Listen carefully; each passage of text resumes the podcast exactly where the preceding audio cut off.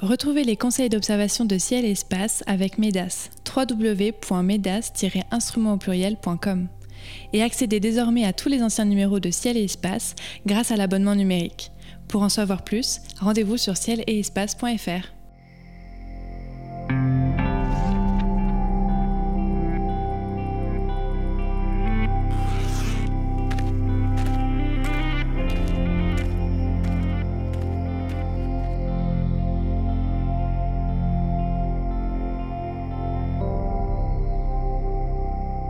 Bonjour et bienvenue sur les podcasts de Ciel et Espace pour une nouvelle émission consacrée au spectacle du ciel nocturne. En ce mois d'octobre 2021, voici les objets célestes que nous vous conseillons d'observer. Saturne, qui reste très bien placé en début de mois pour être observé au télescope. Notez que son satellite Titan est à son élongation maximale le 2 octobre. L'étoile Étaléo, occultée par la Lune le 3. La Lune, justement, dont le fin croissant forme une barque le 5. Vénus, qui s'approche à 2 degrés de notre satellite le 9, et Mercure à sa plus grande élongation le 25. Mais pour commencer, j'accueille comme chaque mois Cyril Birnbaum, responsable du Planétarium de la Cité des Sciences à Paris, et Sébastien Fontaine, le directeur du Planétarium Ludiver dans la Manche. Messieurs, comment allez-vous? Eh bien très bien, en cette fin d'été. Très bien également. Très bien, c'est parfait. Alors Sébastien, vous êtes un peu loin puisque vous êtes dans la Manche, euh, euh, je viens de le dire, mais on vous entend parfaitement. Euh, d'ailleurs, je vous cède la parole tout de suite puisque c'est notre habitude. Vous débutez toujours cette émission avec une anecdote liée à l'histoire de l'astronomie ou de l'espace. Et ce mois-ci, vous allez nous parler, je crois, d'Annie Jump Cannon. C'est bien ça, mais qui, qui est cette dame? Ah, alors enfin, on reparle un petit peu des femmes et des, des femmes en astronomie, pas seulement au mois de mars. Voilà, c'est reproche qu'on m'avait fait il y a quelques temps. Et donc Annie Jump Cannon, c'est donc une astronome américaine euh, qui est née en 1863, décédée en 1941. Et donc elle a fait partie de l'équipe des calculatrices de l'observatoire de Harvard. Hein, vous savez, euh, ce groupe de femmes employées par euh, Pickering pour compiler un nouveau catalogue d'étoiles avec d'autres grands noms de l'astronomie au féminin comme Williamina Fleming ou encore Henrietta Alors Annie Jump Cannon, elle est un peu moins connue, euh, euh, surtout chez nous, euh, peut-être en, France. donc elle est fille d'un sénateur américain. c'est sa mère qui va l'initier très tôt à l'astronomie.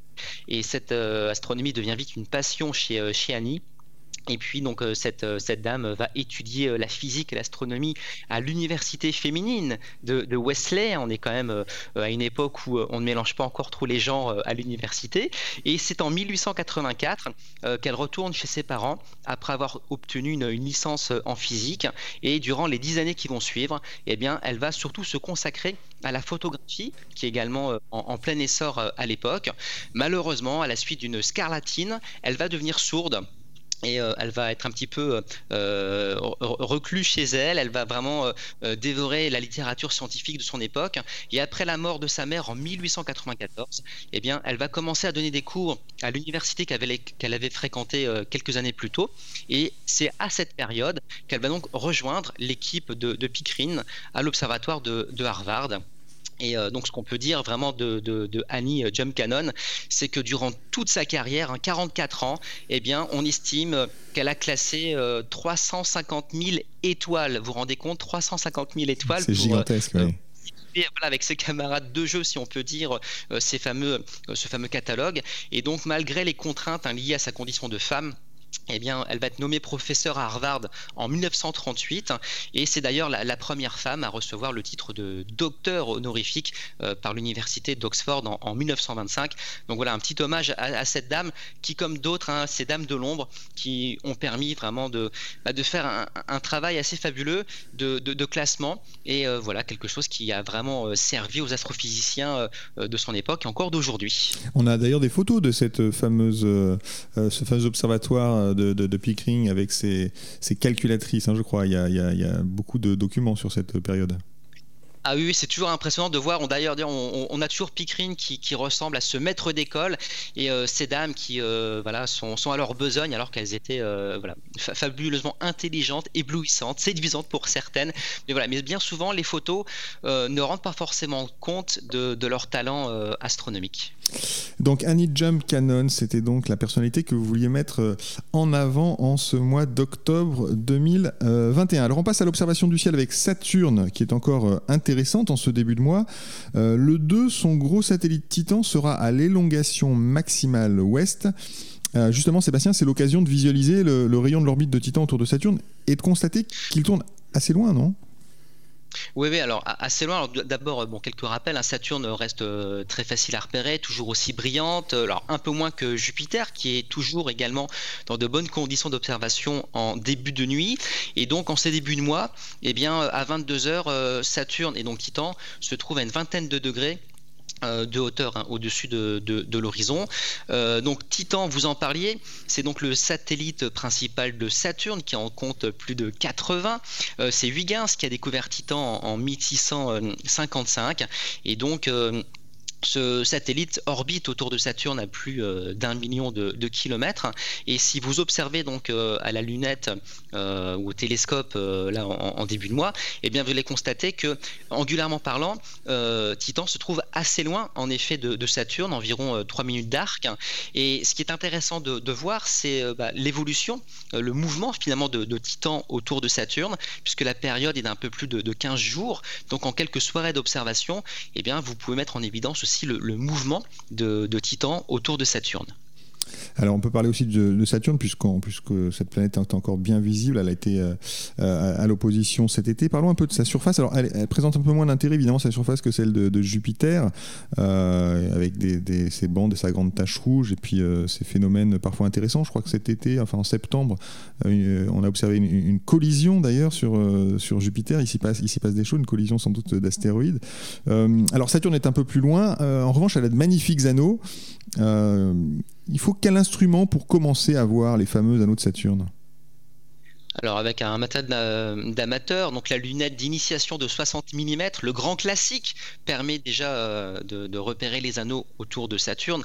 En fait, il faut un grossissement d'au moins 50 fois pour être certain de bien voir les anneaux autour de Saturne, ce qui exclut euh, l'utilisation des, paires de jumelles hein, qui ne grossissent pas assez pour, euh, pour vraiment discerner les, anneaux. Mhm. Euh, les anneaux ont été découverts en, en 1655 aussi par, par Huygens d'ailleurs. Et c'est vrai que si on observe avec euh, un instrument d'initiation, donc 60 mm et au-delà, eh bien, quand le ciel est, très clair, euh, quand, l'air est très stable, on peut commencer à distinguer la fameuse division de, Cassini, qui a été découverte en 1675. Donc, cette division de Cassini, c'est euh, cette espèce de brisure entre les, principaux anneaux qui entourent Saturne. Et donc, c'est assez intéressant d'essayer de mettre en évidence cette fameuse division avec les, instruments dont vous disposez. Il faut rappeler donc que les anneaux, on parle d'anneaux, enfin oui, on parle souvent de l'anneau de Saturne, ce sont les anneaux, il y en a une, quantité euh, euh, faramineuse en fait, en réalité, et si on pouvait s'approcher, ce qu'on a déjà fait d'ailleurs avec la fameuse sonde euh, Cassini, hein, qui avait été envoyée par la NASA, on, verrait une structure extrêmement complexe, hein, c'est ça? Oui, alors en fait, il faut considérer que les anneaux ne correspondent pas à une espèce de route qu'on pourrait emprunter pour faire le tour de Saturne. Euh, il ne faut voir dans les anneaux que des milliards de particules de glace qui orbitent autour de Saturne comme autant de petits satellites. Et comme vous le disiez, euh, euh, les anneaux voilà, ne sont pas d'un seul tenant. Il y a toute une série d'anneaux. Alors les principaux sont les anneaux A et B, donc séparés par la division de, Cassini. L'anneau C, c'est celui qui se trouve au plus près finalement du limbe de Saturne très sombre. Il peut être mis en évidence, euh, mais avec un télescope d'au moins 200 mm d'ouverture. Mais euh, les anneaux euh, sont, voilà, sont, toujours une source de satisfaction importante pour, pour les, observateurs qui, les découvrent voilà, pour la première fois.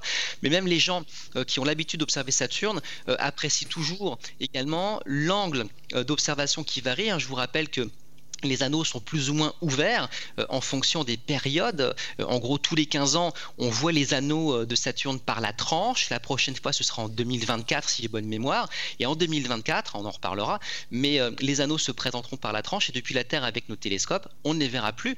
Parce qu'il faut se souvenir que si les anneaux sont extrêmement larges, le rayon, c'est à peu près 150 000 km, et bien ces anneaux sont extrêmement fins, pas plus de quelques dizaines de mètres d'épaisseur seulement.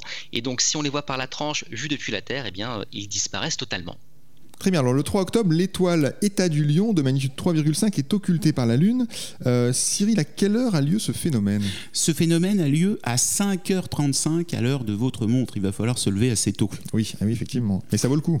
Ah oui, ça vaut franchement le coup là. C'est-à-dire que le paysage, ça va être une lune en dernier quartier, éclairé à 13%. Ça veut dire que vous allez avoir une lumière cendrée, vous allez avoir un fin croissant dans le, ciel éclairé et puis le contour de la lune. Et l'étoile État-Lion, eh bien, elle sera euh, en haut, euh, un peu à gauche de la Lune, donc sur la partie euh, éclairée. Et à 5h35, elle va disparaître et réapparaître à 6h22. Le soleil se lèvera un petit peu avant 8h, donc pas de problème.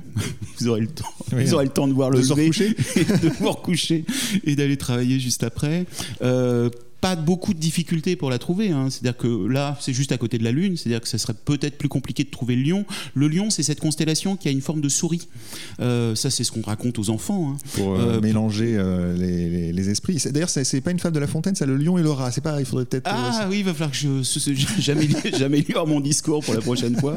Et pour les gens plus âgés comme vous, eh bien, ça ressemble plutôt à un fer à repasser, au vieux fer à repasser des grands-parents qu'on avait, enfin qu'ils avaient plutôt, pas nous, en là. Euh, l'étoile état, elle est euh, dans le, sous la tête du lion, en gros, euh, au niveau du cou. et c'est un phénomène qui est assez amusant à, regarder parce que il y a à la fois l'entrée, c'est-à-dire vous allez voir si vous démarrez l'observation vers 5h20 cette étoile assez rapide rapidement se rapprocher euh, de la partie éclairée euh, de la Lune. Et puis, euh, bah, bien plus tard, à 6h22, elle va réapparaître, mais du côté sombre. Et aussi, si vous êtes un grand voyageur, si vous partez à Dublin, eh ben, elle rasera la Lune côté nord. C'est-à-dire qu'elle ne sera pas occultée, elle va effleurer le haut de la Lune. Est-ce que ça présente un intérêt de la regarder, cette, cette occultation, alors soit complète, soit rasante à Dublin, avec un, avec un instrument d'astronomie? Un intérêt scientifique, vous voulez dire? Euh, Simplement même visuel. visuel, c'est plutôt amusant. Non, je, je me tourne peut-être vers euh, Sébastien s'il voit une, euh, un intérêt. Mis à part le fait que c'est assez joli et surprenant, oui, voilà. on pourrait. Oui, pardon je dirais, oh, il y aurait un, un intérêt, c'est de, de voir qu'il n'y a pas d'atmosphère sur la Lune ou un truc comme ça. C'est-à-dire de, de prouver ça, mais là, c'est pas, c'est pas le cas. Enfin, on le sait, quoi. Il y, a ça, mais il y a aussi, euh, ça, permet aussi de, valider euh, toutes les théories des mouvements. Et euh, je trouve ça toujours fabuleux que là aujourd'hui, voilà, on, parle un petit peu des, choses à venir, à observer, et donc on va pouvoir vérifier chronomètre en main que bah, le phénomène va bien débuter aux, aux horaires indiqués tout à l'heure, donc 5h35 si j'ai bien noté. Et donc ça, c'est toujours intéressant de confronter l'observation à la théorie et c'est quelque chose que font toujours de toute façon les, astronomes pour affiner les théories. Eh bien, on continue d'observer et puis quand on remarque quelques petits décalages, eh bien, on, affine euh, théorie voire observation et puis on, progresse comme ça. Donc, ouais, il y a toujours un petit intérêt quand même à, vérifier que ce qu'on raconte notamment au podcast, euh, voilà, c'est ça se passe réellement comme ça dans le ciel. D'accord. Et donc, si vous constatez que l'étoile État du Lion ne disparaît pas à 5h35, c'est que je ne sais pas lire les éphémérides. que la montre des observateurs n'est pas à l'heure. Donc, on en discutera euh, le mois prochain peut-être. Ça se prend en photo, David. Hein. Vous pouvez le prendre en photo, vous amuser avec un, au moins un, 200, enfin idéalement 500, 600 de focale, et vous prenez à la fois la Lune, vous allez être obligé de surexposer pour voir la lumière cendrée, et puis vous aurez instantanément l'étoile et vous allez le voir, la voir se rapprocher. Donc il faut démarrer avant 5h35 ou faire la sortie. C'est plus tard. C'est plus, tard. Pour les, les gens qui ne voudraient pas se lever en pleine nuit. Très bien, merci beaucoup. On passe euh, à l'événement du 5. Alors le 5, la Lune forme une jolie barque lunaire. Euh, son fin croissant est presque euh, parallèle à l'horizon, si j'ose dire. Sébastien, lorsqu'on dessine un croissant de lune, d'ailleurs quand les enfants le font, hein, systématiquement ils le montrent debout, ce croissant de lune, d'où vient que la lune, elle semble parfois se coucher comme ça? Alors ça va dépendre de la façon dont l'écliptique va se présenter par rapport à notre horizon. Donc l'écliptique, vous savez, c'est la trajectoire apparente du Soleil dans le ciel qu'on a bien du mal à, visualiser euh, la plupart du temps. Euh, on peut dire d'une façon tout assez générale que au-delà de l'écliptique se trouvent toutes les constellations du, zodiaque. Et pour revenir un petit peu à cet aspect de la Lune, euh, bien souvent, euh, cette barque lunaire, on l'associe aux observations euh, qu'on va faire euh, dans les régions tropicales, là où bien souvent l'écliptique peut être perpendiculaire à, l'horizon. Et en gros, plus l'écliptique va être perpendiculaire à l'horizon, plus l'effet de barque euh, va être euh, prononcé. Et à nos latitudes, hein, en France métropolitaine, euh, au maximum, l'écliptique, est à 70 degrés de, hauteur par rapport à, l'horizon. Et donc, c'est seulement à certaines périodes bien précises de l'année que la Lune va pouvoir présenter voilà, ce, phénomène de barque. Donc c'est toujours assez intéressant, surtout si vous êtes au bord de la mer et que la lune à un moment donné eh bien s'approche de, l'horizon eh bien vous allez comme ça vraiment mettre en évidence ce côté euh, barque lunaire euh, à la surface des eaux. Donc voilà donc ça dépend vraiment euh, de, l'écliptique voilà la façon dont l'écliptique se place par rapport à l'horizon. Et donc ça dépend j'imagine donc de la saison puisque ça dépend de la de l'inclinaison de l'axe de la Terre par rapport à cette écliptique c'est bien ça? Exactement, et donc à, cette époque de l'année, c'est euh, plutôt favorable pour observer ce, phénomène. Euh, on a aussi un autre paramètre qui peut entrer en jeu, c'est euh, le fait que la Lune ne soit pas exactement sur l'écliptique. Hein. elle fait un angle d'à peu près plus ou moins 5 degrés par rapport à, l'écliptique, donc au-dessus ou en dessous. Et donc ces 5 degrés peuvent également s'ajouter à la hauteur finalement de, la Lune, et donc rendre encore une fois l'aspect de la barque encore mieux visible à nos latitudes, même si on est loin des tropiques. Hmm. Euh, c'est quelque chose qui est facile à photographier, une barque lunaire, Cyril, ou, ou bien faut être un petit peu aguerri déjà? Non, non, c'est facile. Le problème, c'est euh, bah, d'avoir l'horizon jusqu'en bas euh, complètement dégagé. Il se trouve qu'en septembre, il y avait le stage à Carcan qui est organisé par l'Association française d'astronomie pour les, pour les photographes. Et on était en, donc en plus 4 jours. Et on a pu photographier, alors non pas la barque, mais parce que c'était pas le bon moment, mhm. mais un, un, croissant qui était en, plutôt en voile au niveau de l'horizon sur la mer. Donc ça, ça marche mais on a eu de la chance, c'est-à-dire que euh, peut-être 10 minutes avant le coucher de la Lune, euh, il y avait des nuages et elle est ressortie sous les nuages. Donc la difficulté, c'est plutôt d'avoir un horizon euh, clair jusqu'en bas. Jusqu'en bas, exactement. Ok. Très bien, alors on passe au 9. le 9, Cyril, il y aura sans doute une jolie photo à faire pour le coup au crépuscule, puisque Vénus ne sera qu'à 2 degrés de la Lune, donc c'est seulement 4 fois le diamètre lunaire. Euh, il faut regarder au-dessus de l'horizon vers le sud-ouest, hein, c'est bien ça euh, Oui, oui, c'est ça, c'est ça, c'est au coucher. Euh, c'est un, un fin croissant de lune, hein, elle est éclairée à 14%, c'est de nouveau une lumière cendrée, mais dans l'autre sens, d'un premier quartier, mhm. au coucher du soleil, donc sur l'horizon ouest, sud-ouest ici. et ça va être assez joli, c'est-à-dire que vous allez avoir le dégradé, le coucher du soleil à 19h13, et puis il faudra attendre à peu près un quart d'heure que bah, la nuit commence à tomber en quelque sorte, qu'il y ait moins de, de, lueur, euh, jaune dans le ciel, et vous allez commencer à voir la lumière cendrée, et juste un petit peu en dessous, à gauche, vous aurez la planète Vénus. Euh, si vous attendez en gros vers... Euh, enfin un quart d'heure après le coucher du soleil, donc à partir de 19h30, voire un petit peu plus. Vous allez avoir à ce moment-là la Lune et Vénus 8 degrés au-dessus de l'horizon. Euh, ça veut dire que si vous prenez un téléobjectif de 200 mm, vous pourrez avoir l'horizon, la Lune et Vénus. Donc, et l'idée, c'est d'avoir à la fois euh, la Lune et la lumière cendrée, et puis un début, euh, commencer à imaginer un, croissant de Vénus qui est en fait dans une phase gibbeuse, un peu gonflée. Quoi. Hum, hum. Donc une photo à tenter le 9. Euh, est-ce qu'on peut réussir à avoir les deux instruments, les deux instruments, les deux, le corps céleste, dans le même champ d'une lunette ou d'un télescope? Est-ce qu'on peut zoomer vraiment un petit peu? Alors zoomer, ça va dépendre de la focale de votre instrument. C'est-à-dire hum. que si vous avez un, un télescope de 2 mètres de focale, ça va commencer à moins rentrer où il va pas falloir, il va ne pas falloir trop grossir. Mais en gros, avec un instrument euh, d'initiation, en grossissant euh, une trentaine, une cinquantaine de fois, vous verrez les deux. Avec une paire de jumelles, alors là, c'est sans problème. Mais vous commencerez difficilement à voir, parce que ce qui est rigolo, c'est de voir les deux faces des deux âtres en même temps. Euh, donc vous verrez à, disons, avec une petite lunette de 600, la, la classique 60-600, en grossissant un petit peu, vous verrez les deux en même temps. Très bien, merci pour ces conseils. On passe au 25. Alors le 25, Mercure est à sa plus grande élongation, 18 degrés à l'ouest du Soleil. Euh, Sébastien, ça veut dire que les conditions pour voir Mercure sont idéales euh, à cette date, c'est ça? Oui, elles sont pas idéales, je sais pas, mais elles sont pas trop mal. Alors ça veut dire meilleures que d'habitude. Euh, oui, voilà, meilleures que d'habitude. Alors c'est vrai que Mercure est une planète toujours très délicate à percevoir elle est trop souvent dans la direction du Soleil. Là, l'élongation est importante, vous l'avez évoqué, donc ça veut dire qu'elle sera visible le matin euh, vers l'est, très basse au-dessus de l'horizon, euh, noyée dans les euh, lueurs du, jour naissant, mais il n'empêche que cette planète avec une magnitude de, moins 0,5 reste tout à fait perceptible. Trop souvent, on, dit que Mercure est très difficile à voir, c'est pas le cas, c'est un peu délicat. Il faut un horizon très dégagé pour la mettre en évidence, mais on la remarque plutôt bien. Donc surtout en ce moment.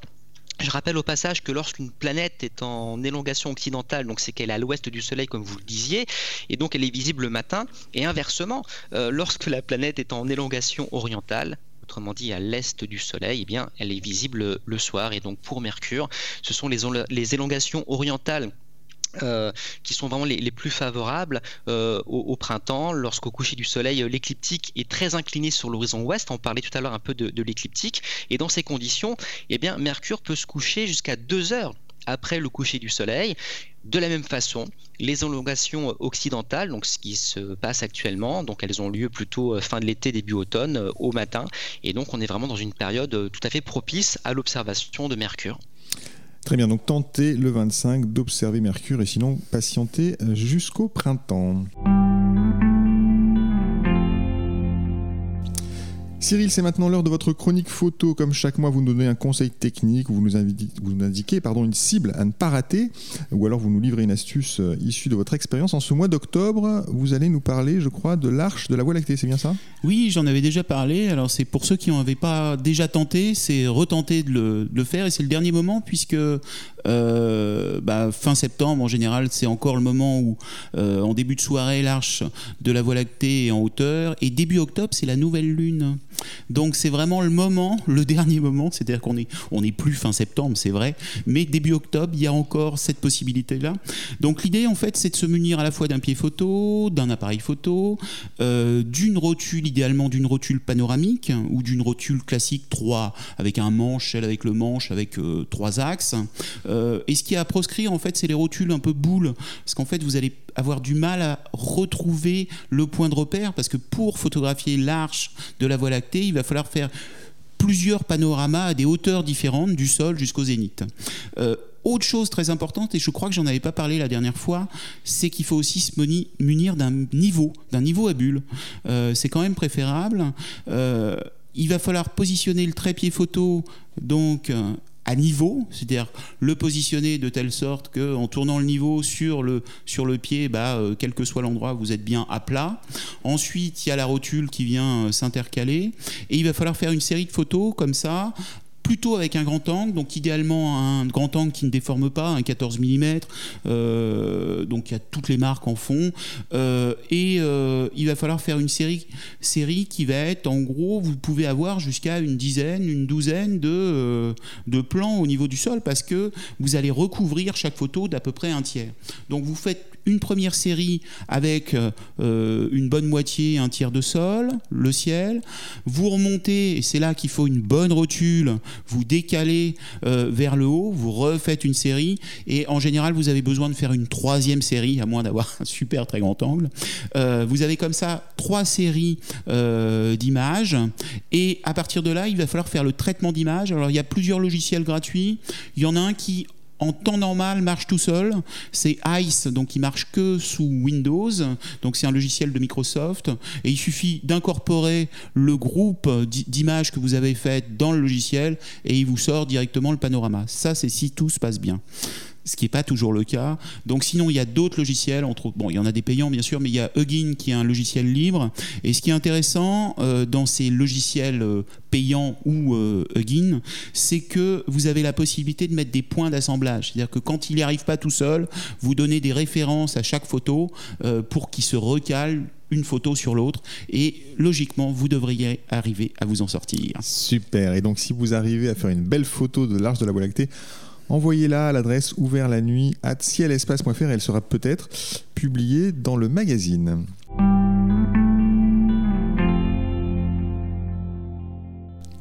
Nous approchons de la fin de cette émission. Sébastien, Cyril, c'est le moment de dévoiler vos coups de cœur. Un astre, un livre, une exposition, une mission spatiale, un astronome, pourquoi pas? Vous avez carte blanche. Sébastien, à vous l'honneur.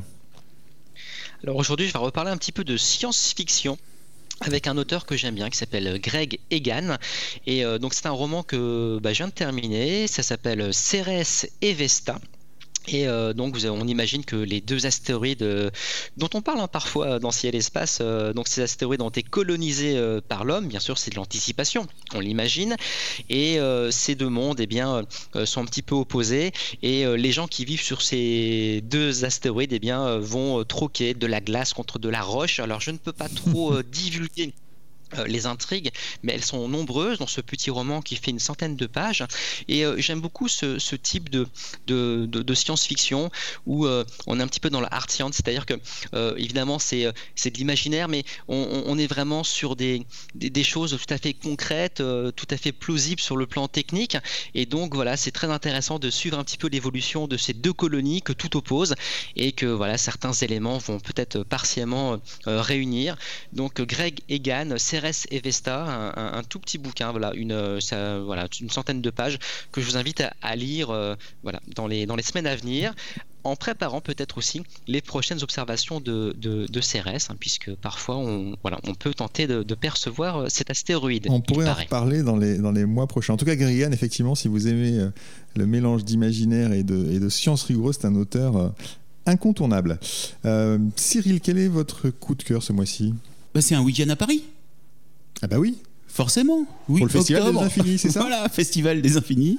Et donc, faut venir à Paris, faire un week-end et suivre euh, bah, les visites du patrimoine, en fait, des randonnées euh, dans Paris qui sont euh, qui sont hyper intéressantes avec des gens passionnants qui, qui vous emmènent.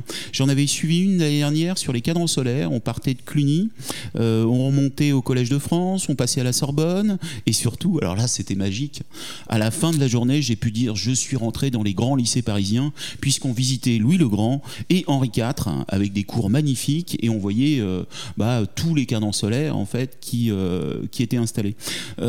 donc il y a ce genre de visite, donc balade avec donc un spécialiste des cadrans solaires euh, voire ils étaient deux même ce jour-là, euh, qui vous emmènent, qui vous racontent plein d'anecdotes à la fois sur les bâtiments, à la fois sur les scientifiques qui habitaient à tel ou tel endroit ou ce qui s'est passé. Et puis ça finit toujours par la même histoire. Alors je pense que Sébastien la connaît par cœur, c'est-à-dire qu'il y a eu la restauration du cadran solaire et ils ont euh, bah, décalé soit le stylet, soit ils ont rajouté un trait en plus, etc. Donc c'est toujours assez amusant en fait de voir que ce cadran solaire initialement fonctionnait, maintenant il fonctionne beaucoup moins, beaucoup moins bien.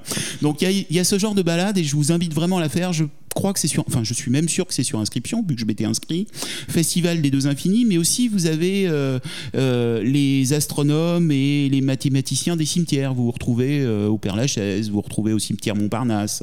Vous avez aussi des balades qui vont du Louvre à l'Observatoire de Paris et qui partent d'ici même du parc Montsouris où il y avait donc la station météo, etc. Le Méridien, enfin qui est toujours d'ailleurs. et vous allez aussi jusqu'à l'Observatoire de Paris. donc passionnant, tous ce mois et euh, a aussi des conférences, enfin plein d'activités. Et vous le retrouverez sur le site de la FA à Festival des Deux Infinis. Parfait, bah écoutez, merci. Les éphémérides radio de Ciel Espace sont terminés pour ce mois-ci. Vous trouverez d'autres conseils d'observation dans le magazine disponible en kiosque ou sur cielespace.fr. Merci à Cyril Birnbaum et à Sébastien Fontaine pour leur participation à cette émission. Merci à Nicolas Franco qui la réalise. Elle était présentée comme chaque mois par David Fossé. Bonnes observations à tous. Profitez du jour de la nuit. C'est le 9 octobre, on n'en a pas parlé.